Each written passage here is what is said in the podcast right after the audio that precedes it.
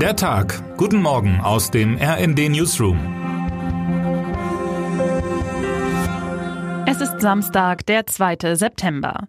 Meteorologisch gesehen hat eine neue Jahreszeit begonnen. Der Sommer ist vorbei, es ist Herbst.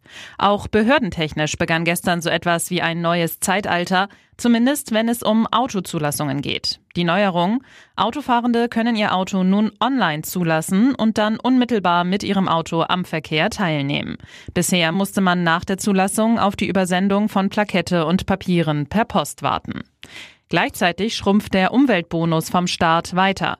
Nachdem die Fördersumme zu Jahresbeginn bereits kleiner wurde und für Plug-in-Hybride sogar komplett entfallen ist, können ab September nur noch Privatpersonen bis zu knapp 5000 Euro Kaufpreiszuschuss vom Staat beantragen. Für gewerblich zugelassene Pkw gibt es kein Steuergeld mehr. Das wird die Zulassungen, und seien sie nun doch so komfortabel online möglich, wohl verringern. Rund zwei von drei neuen Elektroautos sind als Dienstwagen angemeldet. Das Drama um Hubert Aiwanger ist nicht zu Ende. Der Chef der Freien Wähler, der sich für ein massiv antisemitisches Flugblatt verantworten muss, was als Schüler in seinem Schulranzen gefunden wurde, merkt gerade, dass nicht nur das Internet nichts vergisst, sondern auch Klassenkameraden nichts vergessen. Manche von ihnen wollen sich nun an Hitlergrüße erinnern, die der angeblich stets streng gescheitelte Aiwanger damals vorgeführt habe. Andere berichten über rassistische Parolen auf Schulmappen oder Hitler-Imitationen. Aiwanger selbst sieht sich einer bösartigen Kampagne ausgesetzt. Das ist nicht Hubert Aiwanger, sagte er trotzig bei einer kurzen Pressekonferenz am Donnerstagabend über das Bild, das in den Medien von seiner Jugend gezeichnet werde. Mein Kollege Dominik Bauer ist Korrespondent in München und hat sich für unsere große Wochenendgeschichte mit der Affäre Aiwanger eingehend beschäftigt und beschreibt, was diese mit dem bayerischen Wahlkampf macht und wie sie für Regierungschef Markus Söder ausgehen könnte. So viel sei vorweggenommen, die Sache ist hochkompliziert. Bauer beschreibt es so. Die CSU braucht die Freien Wähler, die Freien Wähler brauchen die CSU, sie brauchen aber auch Aiwanger und Aiwanger braucht die Freien Wähler, sofern er weiter Regierungsverantwortung tragen will. Auch Kultur kann politisch kompliziert sein. Das zeigt die aktuelle Debatte um Operndiva Anna Netrebko. Die soll im September viermal in der Berliner Staatsoper die Rolle der Lady Macbeth in Giuseppe Verdis Oper singen.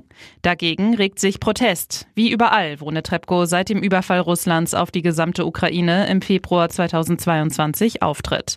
Netrebko hat sich in der Vergangenheit mehrfach mit dem russischen Präsidenten Wladimir Putin gezeigt. Sie steht auf einer ukrainischen Sanktionsliste.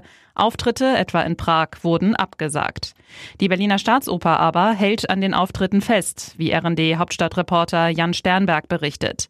Intendant Matthias Schulz erklärte, es sei wichtig, hier differenziert vorzugehen und zwischen vor und nach dem Kriegsausbruch zu unterscheiden. Netrebko habe sowohl durch ihr Statement als auch durch ihr Handeln seit Kriegsausbruch eine klare Position eingenommen und sich distanziert. Das gelte es anzuerkennen. Die Osteuropa-Historikerin Franziska Davis sieht das deutlich anders. Tatsächlich hat sich Netrebko nie ausdrücklich von ihrer Unterstützung des Putin-Regimes in der Vergangenheit distanziert, sondern lediglich davon gesprochen, dass ihr Verhalten falsch interpretiert worden sei und sich als unpolitische Kämpferin gegen Russophobie, ein Kampfbegriff des Kreml, um jede Kritik an Russland zu delegitimieren, inszeniert, so Davis. Mehr als 30.000 Menschen fordern inzwischen in einer Online-Petition die Absage der vier Berliner Konzerte. Zudem rufen ukrainische Exilgruppen für den 15. September zu einer Demonstration vor der Staatsoper auf. Sie hatten bereits in Wiesbaden und Baden-Baden gegen Auftritte der Sängerin demonstriert. Termine des Tages. Berlin. Demonstration der Berliner Clubkommission und Fridays for Future gegen den geplanten Ausbau der A100. Nach dem Willen des Bundesverkehrsministeriums soll die A100 in den kommenden Jahren ab Treptower Park durch Friedrichshain in Richtung Lichtenberg ausgebaut werden. Davon wären nach Angaben der Clubkommission etwa fünf Clubs direkt betroffen, im weiteren Verlauf sogar bis zu 21 Kultureinrichtungen. Bad Nendorf, Jubiläumsfeier 110 Jahre Deutsche Lebensrettungsgesellschaft. Vor dem Jubiläum am 19. Oktober lädt die DLRG zu einem Familienfest im DLRG Bundeszentrum. Geplant ist auch ein Grußwort von Niedersachsens Ministerpräsident Stefan Weil. Wer heute wichtig wird.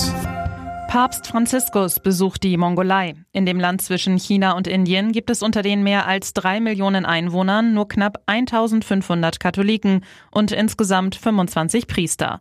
Die Hauptreligionen dort sind der Buddhismus und der Schamanismus. Die erste Reise eines Papstes in das Land steht daher auch im Zeichen des Dialogs zwischen den Religionen. Und damit wünschen wir Ihnen einen guten Start in den Tag. Text Dirk Schmaler, am Mikrofon Alena Tribold und Jana Klonikowski. Mit rnd.de, der Webseite des Redaktionsnetzwerks Deutschland, halten wir Sie durchgehend auf dem neuesten Stand. Alle Artikel aus diesem Newsletter finden Sie immer auf rnd.de slash der Tag.